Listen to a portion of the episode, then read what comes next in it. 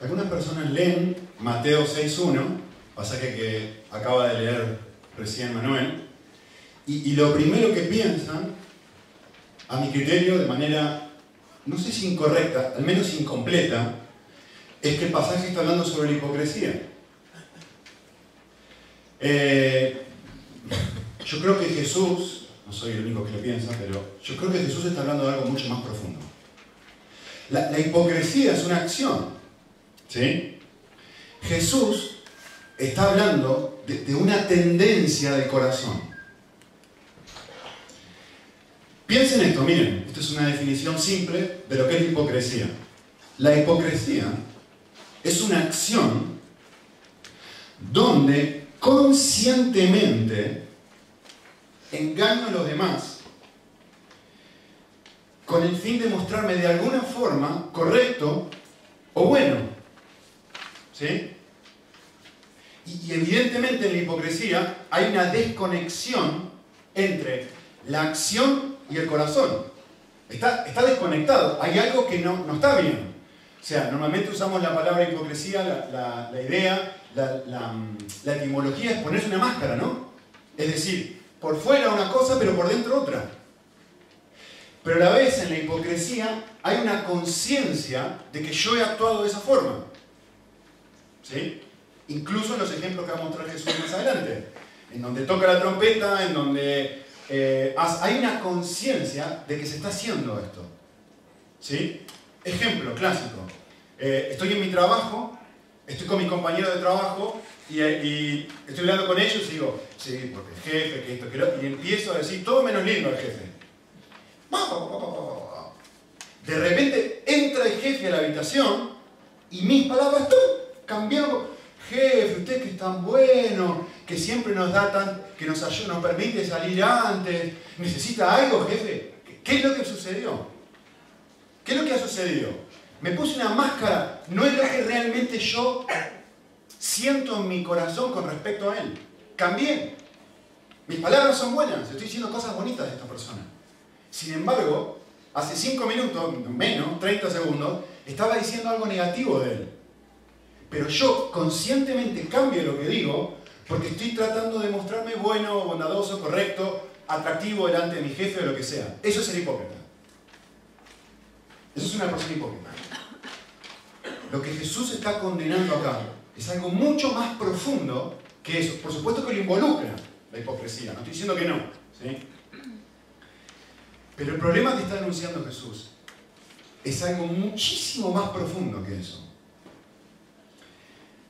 Es algo que se realiza, escuchen bien la diferencia, es algo que se realiza de manera inconsciente en cada acto bueno que yo hago. La hipocresía, yo sé que yo estoy diciendo algo que está desconectado de mi corazón. En este pecado que está condenando Jesús, no hay conciencia. Yo pienso que estoy bien en los dos lugares. Justamente por eso empieza la forma que empieza. Examinaos, cuidaos, presten atención, depende de la traducción que tengas. Es un verbo muy interesante. Escarbar profundamente la idea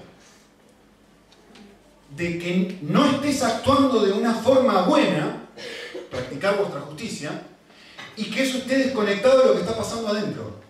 ¿Me entienden que es algo distinto?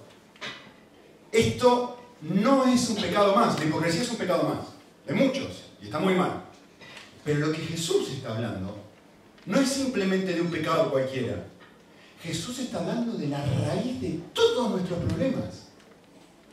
De la raíz de la esencia, del, del, pecado más profundo y más oculto que surge dentro de nosotros casi en cualquier acto que hacemos.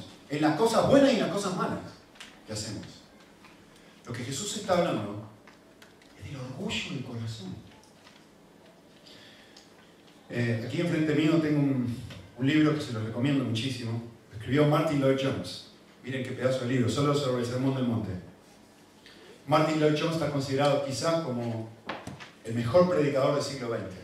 Una persona que increíble, asombrosa su, Y, básicamente él no es un comentario, sino es su predicación, escrita. Él predicó no sé cuántos años el Sermón del Monte. Nosotros, miren, vamos un par de semanas nada más. Y él a su iglesia lo predicó por años. Lo mismo hizo con el libro de Romanos, estuvo 25 años predicando el libro de Romanos a la iglesia. Estamos hablando de uno de los mejores predicadores de la historia. Eh, y él escribió esto. Y qué interesante lo que dijo, buenísimo. Él dijo esto, tendemos a pensar en el pecado, en la forma en la que lo vemos en sus manifestaciones más bajas de la vida. Y él dice así, vemos un borracho y decimos, ¡ay! Ahí está el pecado. Esto es pecado. Pero eso no es la esencia del pecado. Para formarnos una idea exacta del pecado y comprenderlo, debemos imaginarnos, escuchen esto, ¿eh? A un gran santo, a un hombre fuera de lo corriente en su devoción y dedicación a Dios. Miremoslo ahí de rodillas frente a la presencia de Dios mismo. Aún en esas circunstancias, el yo, está hablando Jesús ahí, lo está asediando. Y la tentación para él consiste en pensar bien de sí mismo y adorarse a sí mismo en vez de adorar a Dios. Esa y no otra es la verdadera imagen del pecado. Cuidaos de no practicar vuestra justicia para que los demás digan, se tiren y se postren y digan, y te adoren y digan, qué buena persona que sos, qué grande que sos, qué fantástico que sos que vivís de esta vida, qué distinto, qué, qué manera tan increíble que tenés de vivir. ¿Cuál es el pecado que está condenando? Está buscando, lo que Jesús está diciendo es esto, podés ver que dentro de tu corazón, dentro de mi corazón, hay una tendencia, hay una inclinación que aun cuando estoy haciendo lo bueno, lo que busca es inflarse. No termina ahí la cita, mire qué fantástico. Dice así. No hay nada tan falaz como pensar en el pecado solo en función de actos. ¿Qué es lo que está diciendo Jesús? Ojo, no se trata de practicar la justicia, se, trata de algo más profundo. Dice, no hay nada tan falaz como pensar en el pecado solo en función de actos. Escuchen, ¿eh? Mientras pensemos en el pecado en función de cosas que hemos hecho, no llegamos a comprenderlo, no hemos entendido el pecado. Hiciste bien, hiciste mal, hiciste bien, hiciste mal. Mientras pienses en el pecado, no tenés que hacer esto, sí tenés que hacer esto, es que no lo entendiste dice este hombre, y dice Jesús en este pasaje. De hecho, es un comentario sobre esto. Y sigue diciendo, la entraña, es decir, el corazón, el núcleo, la esencia, la raíz de la enseñanza bíblica acerca del pecado, es que es esencialmente una disposición del corazón. Creo que podría sintetizarlo diciendo que el pecado es en último término el adorarse a sí mismo el adularse a sí mismo. Y nuestro Señor, escuchen esto, es fantástico, y nuestro Señor muestra en este versículo, lo cual para mí resulta alarmante y terrible, que esta tendencia nuestra de autoadoración nos sigue hasta la presencia de Dios mismo. El pasaje está hablando de que esto es un problema tan serio que cuando voy a orar tengo este problema. Que cuando voy a ayunar, tengo este problema. Que cuando voy a dar dinero todos los días, que recién acaban de pasar la ofrenda, cuando estoy poniendo el dinero ahí, que supuestamente es un acto de oración, tengo una tendencia de mirar al costado, o que si tiro moneditas que no se escuchen, o poner algo para que la gente no piense mal que soy egoísta, de que esto es una tendencia tan profunda del corazón, que luchamos tanto con esto, que aun cuando estoy solo, hablando con el Señor, como va a decir el pasaje en un momento, lucho con esto. No es un problema más. Es lo que el corazón constantemente busca. Es algo tan sutil que me sigue hasta la presencia de Dios mismo. Ok, yo quiero que piensen esto. Yo sé que lo conocen el pasaje, por eso quiero, quiero que vean esto. ¿Cuál es la estructura o el patrón que Jesús muestra o enseña? Si ustedes se fijan, fácilmente uno puede reconocer que el capítulo 6, versículo 1, es un resumen de todo lo que viene después. Vuelvo a leer el versículo 1 que leyó Manuel. Dice, cuidado de no practicar vuestra justicia delante de los hombres para ser vistos. Es decir, no hagas cosas buenas para ser vistos. De otra manera, no tendréis recompensa. ¿no? Y miren lo que va a suceder ahora. Jesús va a dar tres ejemplos paradigmáticos, los tres ejemplos más especiales que podría dar. Los ejemplos de cosas más buenas que existen. Orar, ayunar y dar dinero. Como un ejemplo de cómo podemos hacer esto. ¿Sí? Y lo va a estructurar de esta forma. Fíjense que siempre da, habla de una acción, da una ilustración, nos centra en la motivación que tiene esta gente y nos habla de la remuneración. Y después va a hacer un contraste, como tienen en su hojita, de, cuál es, de, la acción correcta, va a dar una ilustración, va a mostrar la motivación y después va a mostrar la remuneración. Fíjense, miren, versículo 2. Cuando des limosna, acá está la acción. Versículo 5. Cuando ores, acá está la acción. Versículo 16. Cuando ayunes, la acción. Miren la ilustración. Versículo 2. Pi, pi, pi, no toques trompeta delante de los hombres como hacen los hipócritas. No hagas esto. Miren el versículo 5. A ellos les gusta ponerse en pie y pararse delante de todo el mundo a hacer oración. Miren el versículo 16. Porque ellos desfiguran su rostro para que los hombres los vean ayudando. Ilustración. Miren la motivación, versículo 2. Lo hacen para ser alabados por los hombres. Miren el versículo 5. Lo hacen para ser vistos por los hombres. Miren el versículo 16. Lo hacen para que los hombres vean que están ayunando. Final del versículo 2. La remuneración. Ya han recibido su recompensa. ¿Qué es? Que los demás te aplaudan. Versículo 5. En verdad os digo, ya han recibido su recompensa. Versículo 16. En verdad os digo, ya han recibido su recompensa. Miren el contraste. Versículo 3. Pero tú. Versículo 6. Pero tú. Versículo 17. Pero tú. Cuando de limosna, la acción. Cuando ores, versículo 6. Cuando ayunes, versículo 17. ¿Lo ven? Una ilustración va a dar en versículo 3, eh, que no sepa tu mano izquierda lo que hace tu derecha. En versículo 6, entra en tu aposento y quédate encerradito. Versículos 17, lavate el rostro. Después va a dar la motivación y va a decir, tu padre ve en lo secreto. El corazón de esta gente está buscando que otros vean. Esa es la razón por la que lo hacen. ¿Cuál es la razón por la cual tú debes hacerlo? que te alcanza con la sonrisa del Padre. Y tres veces va a decir lo mismo. Tu Padre ve en lo secreto, versículo 7. Versículo 18. Tu Padre ve en lo secreto. Y al final de cada uno de los versículos, 4, te recompensará. 6, te recompensará. Y finalmente en el 18, te recompensará. ¿Lo ven? Todo lo que viene después es son tres ejemplos de lo que enseña en el versículo 1. Por eso me frené y no vi ningún otro versículo más que este. ¿Sí? Así que, quisiera definir por un segundo, para comprender qué está pasando acá. Jesús dice, cuídate de no practicar tu justicia. Quisiera definir qué es justicia, de una forma muy simple. Pero justicia es cualquier acción considerada y valorada por Dios y por los hombres como bueno. Esto es lo que encontramos en los versículos siguientes, ¿no? La oración está considerada por Dios y por los hombres como algo bueno, el dar, el ayunar, es una acción que cualquier persona miraría y diría, esto es bueno, esto es bueno, esto es muy bueno. Entonces, quiero que entiendan lo que, lo que está pasando acá. ¿eh? Jesús está diciendo, examina, eh, cuida, mira en detalle cómo hacer las cosas buenas. ¿Sí? Y de nuevo, son ejemplos. No incluye, pero tranquilamente podría ser evangelizar, predicar, lo que yo estoy haciendo ahora. Guiar un grupo pequeño, lo que sea. Ayudar a una persona en la calle. Pensar por qué estás haciendo esto. ¿Sí? Entonces, yo quisiera hacer algo ahora. Le pedí a Manuel que, que me hiciera el favor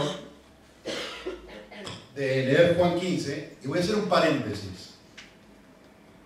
porque quiero que vean la conexión que hay entre este versículo y Juan 15, que es un pasaje muy conocido. ¿sí? Así que quiero que, si tienen su Biblia, vayan un momento a Juan 15, capítulo 1, perdón, Juan 15, versículo 1, y quiero que noten la conexión que hay entre lo que acaba de decir Jesús, de cuidar esto, y Juan 15, porque me parece tremendamente importante, tremendamente importante. Recién Manuel leyó el versículo 1 y dice, yo soy David, mi padre es el leñador, todo sarmiento o todo, y toda rama que en mí no da fruto la quita y todo el que da fruto la poda para que dé más fruto. Entonces yo quisiera pensar juntos qué representa la imagen de fruto. ¿sí? Y, en esencia hay dos, dos posturas, grandes posturas, y una tercera que les voy a dar yo. En esencia el fruto tiene que ver con cambios en mi carácter, ¿no? Es decir, mucha gente dice, ah, el fruto acá es el fruto del Espíritu Santo. Es decir, que yo estoy siendo cada vez una persona más amorosa, cariñosa, eh, paciente, estoy ejerciendo más dominio propio, soy más manso. Es decir, aquí cuando habla de fruto, se está refiriendo a cambios en mi carácter. Hay otras personas que dicen, no, no, no, aquí cuando habla de fruto, está hablando de fruto ministerial, en el sentido de fruto de personas, es decir, que, que Dios me usa para convertir a otros, para que otras personas lleguen a ser creyentes. Entonces dicen, no, no, no, acá está hablando fruto del ministerio. Eh, para mí, lo que Jesús está hablando es ambas. Porque lo que está diciendo es, fruto es cualquier cosa que la viña quiere producir. Cristo es la viña, ¿no? En la ilustración. Es decir, cualquier cosa que Él quiere hacer en mí. Entonces, fruto es lo que Cristo desea y es capaz de producir cualquier cristiano. En resumen, ambas cosas cambio en mi carácter y que me use para ganar a otras personas, para Cristo. ¿Sí? Así que, escuchen bien lo que voy a decir ahora. ¿eh? Yo diría que fruto es cualquier, como dicen Mateo 6, Mateo 6, es cualquier acto de justicia, ojo, hecho con un corazón puro es cualquier acto de justicia sin lo que Mateo 6.1 está condenando. Con amor real, sin hipocresía, sin amarme a mí mismo, lleno de Dios. Es cualquier acto de justicia sin orgullo, sin un deseo de decir, si te estoy dando este dinero, pero en realidad lo que quiero es sentirme bien conmigo mismo. Sí, sí, estoy haciendo esto, pero en realidad lo que quiero es que las demás personas piensen bien de mí. Fruto es algo que Cristo y solo Cristo es capaz de hacer en mí, purificando las motivaciones y los deseos más poderosos de mi corazón. Traducidos en un acto bueno. No solo externamente, sino internamente. ¿Sí? Ok, miren esto. Yo les pregunto, en Juan 15, solo para que lo piensen, ¿qué representa la imagen de la vida? Está tratando de, cuando Jesús está usando una ilustración, ¿no? ¿Qué, es la vid? Jesús en la ilustración, ¿no? ¿Pero qué representa eso? ¿Qué quiere decir esto? La imagen de la vid, le puse una foto, yo lo diría de esta forma. Representa la idea de que Cristo está de una forma muy personal y muy activa, involucrado en un proceso interno de darme poder para vivir de una forma que el mismo Juan 15 me dice, no podés vivir así. Sin mí, dentro tuyo, no podés vivir así. No dice eso el texto. Sin mí, nada podéis hacer. ¿Qué significa? Que de alguna forma Jesús está actuando dentro mío y dándome un poder que yo no tengo para hacer esta clase de acto puro. Es como es como si, lo he usado antes en la ilustración, ¿no? Es como si yo quiero jugar al fútbol como Messi. No puedo. Entonces, ¿qué necesito? Que, Messi se meta dentro mío. Y ahora puedo jugar como él. ¿Sí? Entonces, la idea es, en el momento que una persona se convierte, Cristo ingresa dentro de esa persona en el Espíritu Santo. Y ahora yo puedo vivir de una forma que jamás podría vivir. Esto es la imagen de la vida, ¿no? Vale, hasta aquí todos de acuerdo. Ahora, ¿cuál es la imagen del viñador? ¿Qué representa la imagen del viñador? En la ilustración, el viñador es el Padre. Dios, Dios Padre. Y fíjense lo que dice. ¿Cuál es la tarea del viñador? Versículo 2. La tarea del viñador es, cuando una rama no está dando el fruto que él quiere, la corta, la poda. Es decir, que hay una atención muy especial del Padre en mis acciones, en mi diario vivir, donde él evalúa y dice, ah, no, no estás viviendo de la forma que yo estoy esperando que vivas. Te voy a ayudar. ¿Cómo me ayuda? Lastimándome. Cortando cosas. Generando un pedacito de dolor. Para que yo me dé cuenta y me avive y diga, acá hay algo que no está funcionando bien. Que te, que te corten no es algo, eh, digamos, no placentero, ¿no? A través de las circunstancias, como jugando un ajedrez, ¿no? El, el padre poniéndome circunstancias en donde son pruebas que saltan a la luz lo que hay realmente dentro de mi corazón. ¿Vale? Entonces, presten atención a esto. Si ustedes entienden lo que está diciendo Juan 15, tremendamente relevante. Quiere decir que no hay absolutamente nada, nada, ni una pequeña cosa, en mi crecimiento espiritual, ni tampoco en mi ministerio, que sucede por casualidad. Pasó simplemente. No. El éxito y el fracaso es algo que hace Dios. Cuando estoy dando fruto, es Cristo haciéndolo en mí. Cuando no estoy dando fruto, es el Padre que me está podando para que dé más fruto, según dice el texto. No hay ni una sola cosa que pase en mi vida, ni cuando voy bien ni cuando voy mal, que no la haga el Hijo o el Padre. La pregunta del millón que va a responder el pasaje es, ¿por qué Dios hace esto? ¿Por qué Dios funciona de esta forma? Bueno, el texto lo hemos leído y lo conocen bien, ¿no? Tres veces da la razón. Miren el final del versículo 2. Para que deis más fruto. Ese versículo 5 da mucho fruto. El que permanece en en él. Final del versículo 8. ¿Para qué es esto? Para que deis mucho fruto. ¿Cuál es el objetivo? ¿Cuál es la razón por la cual Dios hace, ha organizado el universo de esta forma? Para que cada vez más vivamos de una forma que está describiendo en este pasaje. Fantástico. Genial. El objetivo del Padre es producir fruto en nosotros. Ahora quiero frenar y darles una ilustración, para que me entiendan qué, quiero, qué estoy comunicando ahora. Eh, se la robé a John Piper. Él dice esto, sobre este pasaje. Les voy a decir qué está haciendo el Padre. Imagínate que tenés un amigo, imagínate que estás conduciendo tu coche chocas, tenés un accidente, te llevan al hospital, estás en, te quedas en el hospital y te diagnostican que te, vas a, que te vas a quedar cuadripléjico para toda tu vida. Y que no te vas a poder mover. Que lo único que vas a poder mover es la boca. Ni, la cabeza vas a poder mover. Para un costado ni para otro. Lo único que vas a poder hacer es mover tu boca. Para el resto de tu vida, ya está. No puedo hacer nada. No puedo ir al baño. No puedo comer. No puedo trabajar no puedo hacer absolutamente nada. ¿Y ahora?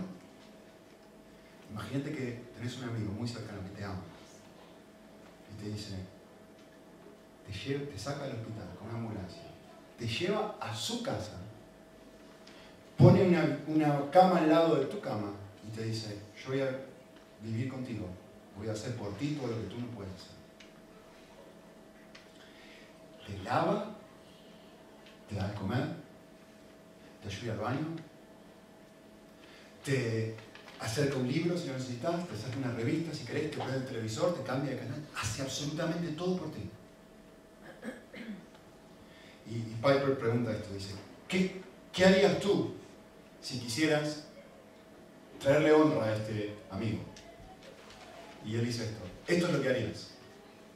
Llamarías a alguno de tus otros amigos y le dirías, mira, ven, ven a casa, te quiero mostrar algo y cuando tu amigo está en tu casa, el otro, el compañero de trabajo, no sé si un compañero de trabajo, le dirías a tu amigo, con el cual te mudaste, le dirías, por favor, levántame. Y tu amigo te levantaría. Por favor, acomódame la almohada. Tu amigo acomodaría la almohada para ti. Por favor, alcánzame el libro este que está sobre la mesa. Y mientras tanto, tu compañero de trabajo mirando todo lo que sucede. Por favor, eh, pasa la página. Y mientras tanto, tu amigo mirando todo lo que sucede. Y él dice, ¿sabes lo que sucedería en ese momento? Tu compañero de trabajo diría, no puedo creer que tengas a alguien tan, pero tan fantástico, tan, pero tan bueno, esté dispuesto a hacer todo por ti. ¿Qué nivel de amor tiene este hombre por ti para mudarse a vivir al lado tuyo y hacer todo por ti? ¿Saben qué está haciendo el amigo, el compañero de trabajo? Está exaltando, está glorificando, está adorando al amigo. Esto es lo que sucede 15. Jesús nos dice, no puedes hacer nada, sos un cuadripléjico. Si yo no te doy poder para hacerlo, si yo no lo hago por ti, no puedes hacer absolutamente nada. Miren, versículo 8 dice, en esto es glorificado mi Padre, en que deis mucho fruto. Y uno dice, ¿por qué es glorificado el Padre en que yo dé mucho fruto. Porque yo no lo hice. Si no puedo hacer nada sin Cristo, si hay algún tipo de fruto, es porque Jesús lo hizo por mí. Como el ejemplo del amigo del cuadripléjico. Si hay acciones, si hay cosas que están sucediendo en mi vida que un cuadripléjico jamás podría hacer, es culpa del amigo. ¿Quién es el que recibe gloria cuando yo estoy haciendo algo que no podría hacer? El amigo. ¿Quién es el bueno? ¿Yo o Jesús? ¿Quién es el que está haciendo cambios en la vida? ¿Yo o Él en mí? Es por esta razón, porque no puedo hacer nada por mí mismo, porque lo hace Jesús, Dios obtiene gloria. Esto es el punto. Dios solamente se impresiona, no conmigo, sino con el Hijo actuando a través de mí. Entonces necesito verme como un cuadripléjico. Piensen un momento, yo le puse ahí en su hojita. ¿Qué significa no puedes hacer nada? Y, acá quiero que piensen bien lo que van a, cómo van a responder esto en su cerebro, ¿eh? porque ahora lo vamos a, a, a linkear o a conectar con Mateo 6.1. Piensen bien ¿Qué quiere decir? No podéis hacer nada. A ver, Mateo 6.1 claramente nos dice, lo acabamos de leer, que hay un montón de cosas que yo puedo hacer. A ver, yo puedo orar. No necesito ser cristiano para orar. Los musulmanes oran. Los testigos de Jehová oran. Los mormones oran. La gente atea da dinero y Jesús está diciendo, no puedes hacer nada. Pero ¿cómo no puedo hacer nada? Puedo hacer un montón de cosas. Puedo levantar el micrófono, hablar, ustedes me están escuchando. Hay cientos de millones de miles de cosas que puedo hacer sin Cristo. ¿Cómo es que el pasaje está diciendo, no podés hacer nada? Y nada incluye todo. Entonces, evidentemente Jesús está hablando de otra cosa. No hacer nada no significa que no puedo hacer acciones buenas. Por favor, entiendan esto. Y es muy importante entender esto, porque justamente lo que dice Mateo 6.1. No hacer nada no significa que yo no puedo dar dinero. Claro que puedo dar dinero. ¿O no? La, mayor, la gente que mueve más dinero en el mundo a nivel caritativo son gente no creyente. Son ateos. Por supuesto que puedo dar dinero. Jesús no está diciendo que no puedo hacer acciones buenas. ¿Sí? Lo que Jesús está diciendo es, no puedo hacer nada con un corazón puro, con una motivación de amor real hacia los demás. Eso es lo que Jesús está hablando. Que cuando yo estoy haciendo lo que hago, no hay amor a mí mismo, como dice Mateo, Mateo 6.1, que estoy practicando estos actos buenos para que los demás se tiren y me adoren. Yo no puedo actuar así.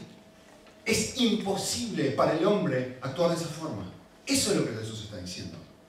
No puedo hacer nada valioso delante de los ojos de Dios. No es que no puedo hacer nada literalmente.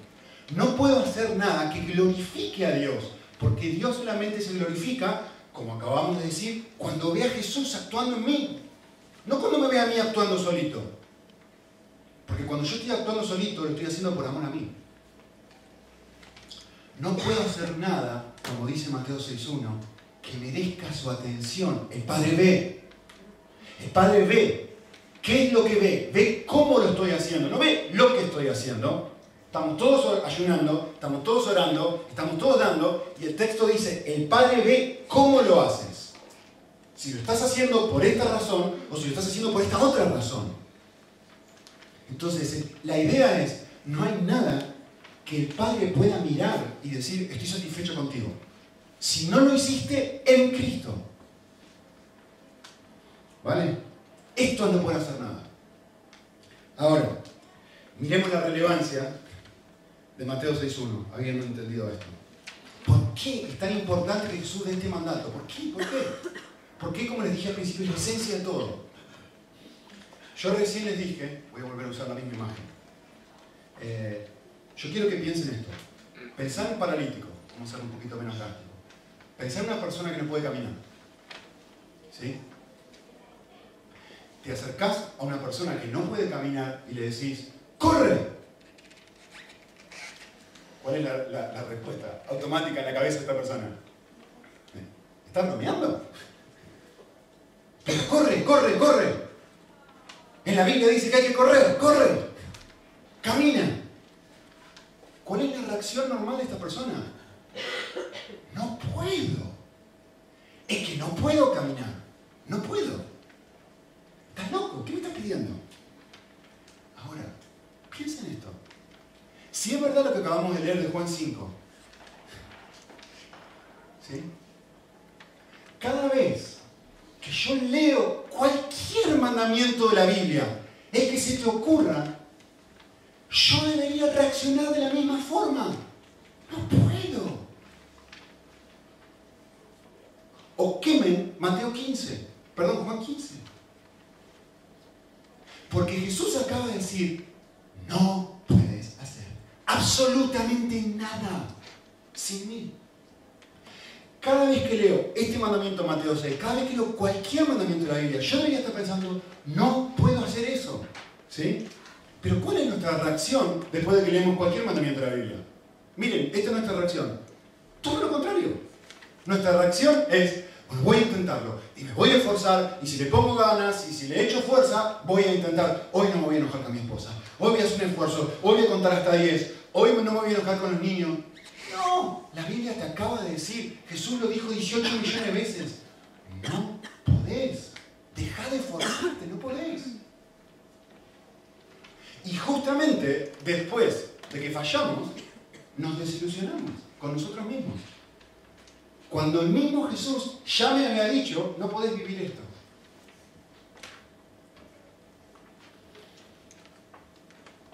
¿Qué está sucediendo? Estamos confiando en la persona equivocada. Estamos confiando en nuestra capacidad para obedecer el mandamiento. En vez de confiar en la vida. En vez de decir, me tengo que apropiar de ese poder, de alguna forma me que apropiar de ese poder, para, para hacer algo que yo no puedo, que ya me ha dicho Jesús que no puedo. ¿Vale?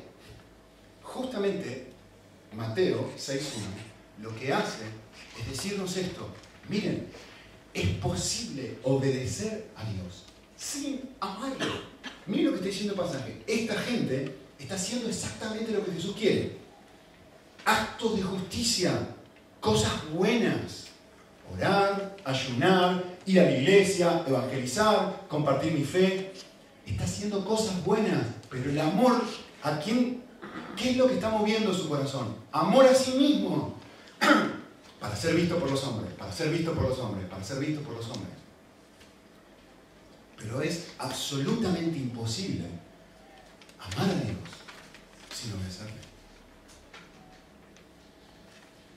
Por lo tanto, si yo realmente quiero cambiar, lo que tengo que darme cuenta es que cualquier cambio de mi vida no es algo que yo hago, no es algo que yo me esfuerzo por cambiar, sino que es un resultado, es una consecuencia de lo que la Jesús, hace en mí, no un esfuerzo de lo que yo hago por Él. No entendí el cristianismo. Por lo menos no el cristianismo bíblico. Por eso nosotros insistimos hasta el cansancio que nuestra tarea, la tarea de liderazgo de la iglesia, la tarea de cualquier persona que se para acá, tu tarea si estás enseñando la Biblia, es conectar a la gente con Jesús. No es decirle, haz esto, haz esto, haz esto, haz esto. Es mostrarle cómo tiene que hacer lo que jamás podría hacer sin la Biblia. Ese es el punto de todo. Por eso insistimos con las motivaciones. Porque es lo que Jesús insiste. Con mirar el corazón, lo profundo.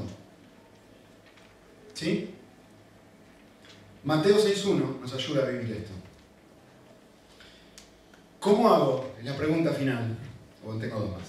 La última cortita. ¿Cómo hago para vivir este mandamiento y cualquier mandamiento, de hecho, que Jesús me da? ¿Cómo hago? Fantástico, Nico, entendí. Yo no puedo vivirlo necesito estar conectado con la vida.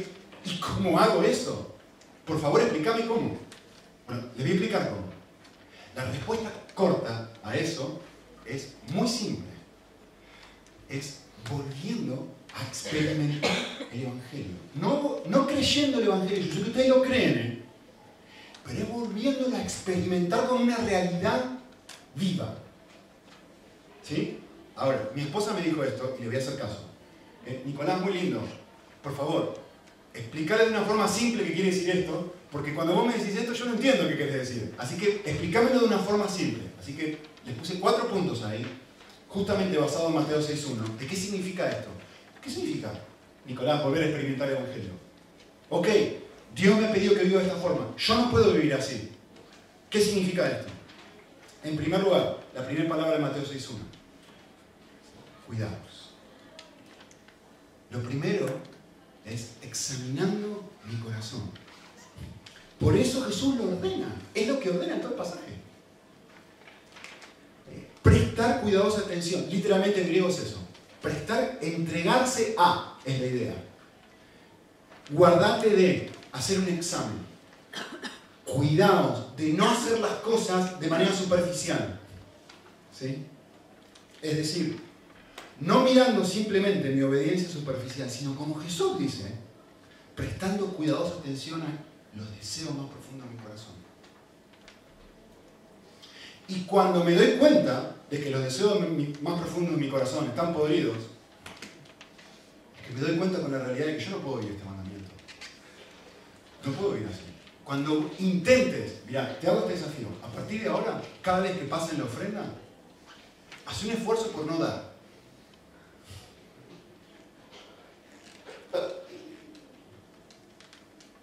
Te va a costar, porque están, todos, están mirando. ¿Por qué pones dinero cada semana? ¿Cuántas veces al mes cobras? Una. ¿Por qué pones dinero cada semana? ¿Pones dinero una vez al mes? ¿Por qué cada semana? Una vez al mes. ¿Qué lo dividís? ¿Por qué lo dividís? Haz un esfuerzo por vivir esto. Y te vas a dar cuenta que va a empezar a salir la realidad del corazón. Segunda cosa, aceptando la impureza de mis deseos y diciéndole al Señor, es verdad, soy así. Es verdad mucho con esto. Cuando realmente miro, no, no que soy obediente, que soy bueno, que vengo a la iglesia, que oro, que doy. No, cuando realmente miro lo profundo de mi corazón, me doy cuenta que soy una persona tremendamente orgullosa. Tremendamente orgullosa. Que desde el momento que me, me levanto a la mañana, lo primero que pienso es cómo me veo físicamente y tengo el espejo más grande que puedo encontrar. Y un armario gigante de ropa porque en mi condición lucho con esto el momento que me levanto, que me pongo el vestido que me puse hoy y estoy pensando qué linda van a pensar. Hoy van a pensar que estoy linda. Pero ¿quién no lucha con esto? A ver, mujeres. A ver, si sos del Madrid, que ganaron la Champions ayer. ¿Quién no está pensando, me siento eh, ultra inflado por lo que ha pasado. Y quiero que todo el mundo venga y me felicite.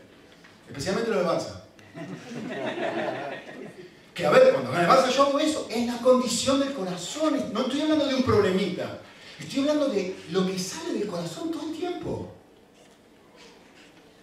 Miren, les voy a poner algo en la pantalla. Quiero que lo piensen, porque me parece loco. ¿eh? Quiero que lo piensen bien. ¿eh? Fíjense, ¿no resulta increíble que para ser cristiano tengo que dejar de ser una buena persona? A ver, si alguno de ustedes alguna vez ha evangelizado a alguien, a ver, espero que le hayas dicho eso. Para ser cristiano, lo que tenés que hacer es dejar de confiar en tus obras y confiar en la obra de Cristo. Dejar de pensar que eres bueno y darte cuenta que eres malo y que necesitas la cruz. No hacemos eso. ¿No es eso el Evangelio? ¿No es la esencia del Evangelio eso? Darme cuenta de que tengo que dejar de intentar ser una buena persona.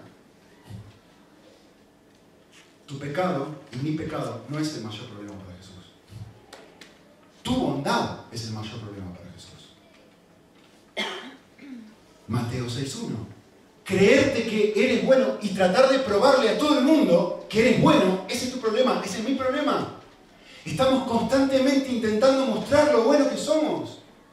¿Qué dice Mateo 6.1? Ojo, esta es una inclinación de tu corazón todo el tiempo, de hacer tus actos buenos para que todo el mundo diga, ven que es algo mucho más profundo que simplemente la hipocresía.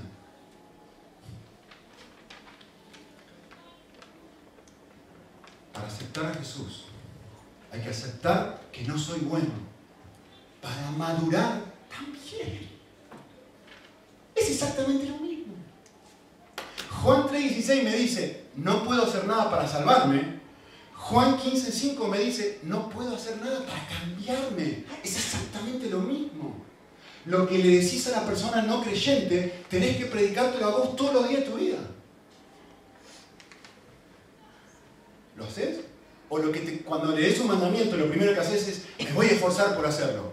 Pero ¿cómo puede ser que después de tantos años no estés viviendo esto? Le dices a los demás. Pero si te pones las pilas vas a ver que vas a andar bien. Todo lo opuesto a lo que Jesús dice. Todo lo opuesto a lo que la Biblia enseña. Así que, una vez que entiendo esto, me doy cuenta de cómo necesito a Cristo. Una vez que me doy cuenta de que no puedo cambiar. Una vez que no creyente se da cuenta que no se puede salvar, dice, ¡Ah! Por favor, ¿y ahora qué hago? Alguien lo ha hecho por ti. Déjame mostrarte la cruz. Déjame mostrarte a Jesucristo. Entonces, examine mi corazón, acepto la realidad de mi corazón. ¿Y qué hago? ¿Qué es lo próximo que hago? Valoro su perdón. Ahora que me he mirado a mí, ahora lo miro al Padre, ya he mirado a mí, ya está. Ahora de repente empiezo a mirar al Padre. ¿Qué me dice el Padre? El Padre me dice, hijo, hija, yo sabía cómo eras, yo sabía quién eras, y aún así te amo. Yo soy completamente distinto a ti. Yo soy distinto a lo que tú esperabas. Te amo igual. Pero Señor, no sabes lo que acabo de hacer. No sabes los pensamientos podridos que acabo de tener. Por supuesto que lo sé. Para eso morí en la cruz por ti. Desde antes la fundación del mundo, escuchen esto, desde antes la fundación del mundo, leí esto la semana y me mató. Dios sabía cada cosa mala que yo iba a hacer, la miró y en la cruz dijo, tetelestai, está pagado, consumado es. ¿Cuántos de mis pecados? Todos. Yo soy completamente distinto a ti, Nico, te amo. Y uno mira eso y se vuelve a maravillar y se vuelve a enamorar del Señor, como el primer día. No creer el Evangelio, experimentarlo distinto. Cuarto, expresando mi necesidad. Escuchen bien lo que voy a decir ahora. Expresando mi necesidad por verle. ¿Qué quiero decir esto? Que a partir de ahora quiero empezar a caminar por mi vida, por la vida, diciendo, Señor, ayúdame a enfocarme en ti, no en mí, no en las cosas que yo hago mal. Ahora quiero enfocarme en que tú me amas. Quiero enfocarme en lo bueno que eres. Quiero enfocarme en la cruz. Quiero enfocarme en lo que tú has hecho por mí. Creo que les he dicho esto antes, ¿no? Pero hace unos años atrás, estaba en un retiro espiritual, leímos Juan 13, capítulo 13, cuando Jesús lava al, los pies a los discípulos y al final dice, así como yo os he hecho, también vosotros haced. Y yo me pasé todo, toda mi predicación fue, ustedes hagan esto porque Jesús nos sirvió, tenemos que servir a los demás. Y una persona se paró ahí y me dijo esto, me encantó, me dijo, la verdad, no fue tan duro, pero básicamente me dijo esto, no me gustó ni medio lo que predicaste. Y, me, y ¿por qué? Porque yo leo Juan 13 y me quiero ir de Juan 13 pensando en que Jesús me lava los pies. En que Él me lava los pies a mí. No que yo tengo que lavar los pies a los demás. Ese no es el énfasis del pasaje. El énfasis del pasaje es que el Dios del universo te lava los pies todos los días. ¿En qué me tengo que estar enfocando? En lo que Dios hace. Y cuando me maraville de esto, quédate tranquilo que vas a lavar los pies. La persona que ama a Dios obedece, quédate tranquilo. Pero ahora obedece con un corazón puro. Ahora es Cristo obedeciendo en él. Porque digo, sí, sí, sí, toma control de mi vida. Esto es fantástico el amor que tenéis por mí. Así que, finalmente, el pasaje dice, nos habla de una recompensa, que nos promete. Y la pregunta es, ¿cuál es la recompensa que promete? Y, y esto es fantástico. Es loco que Dios quiere recompensar un corazón podrido como el mío. Un corazón podrido como el tuyo que hemos examinado y nos damos cuenta, pero acá no hay nada bueno.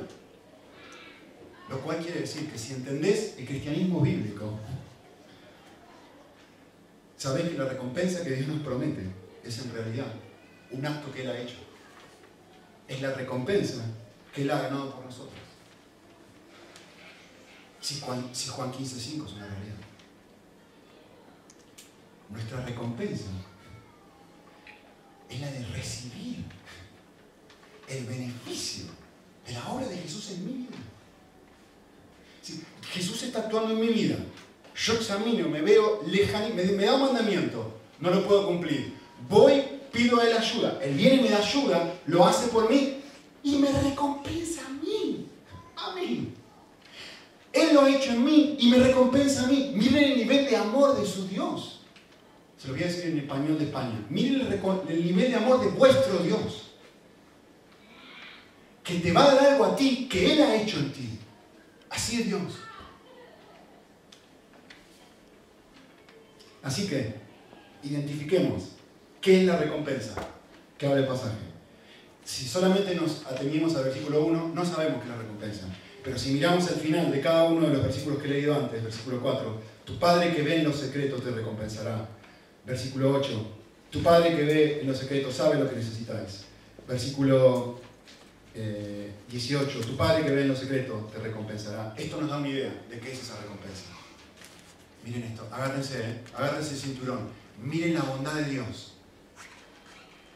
La recompensa de Dios es un corazón liberado de la esclavitud de agradar a los demás. Ya no necesito que los demás me aplaudan ya no es un corazón liberado del orgullo interno. Es un corazón que encuentra su llenura y su satisfacción, como dice el pasaje.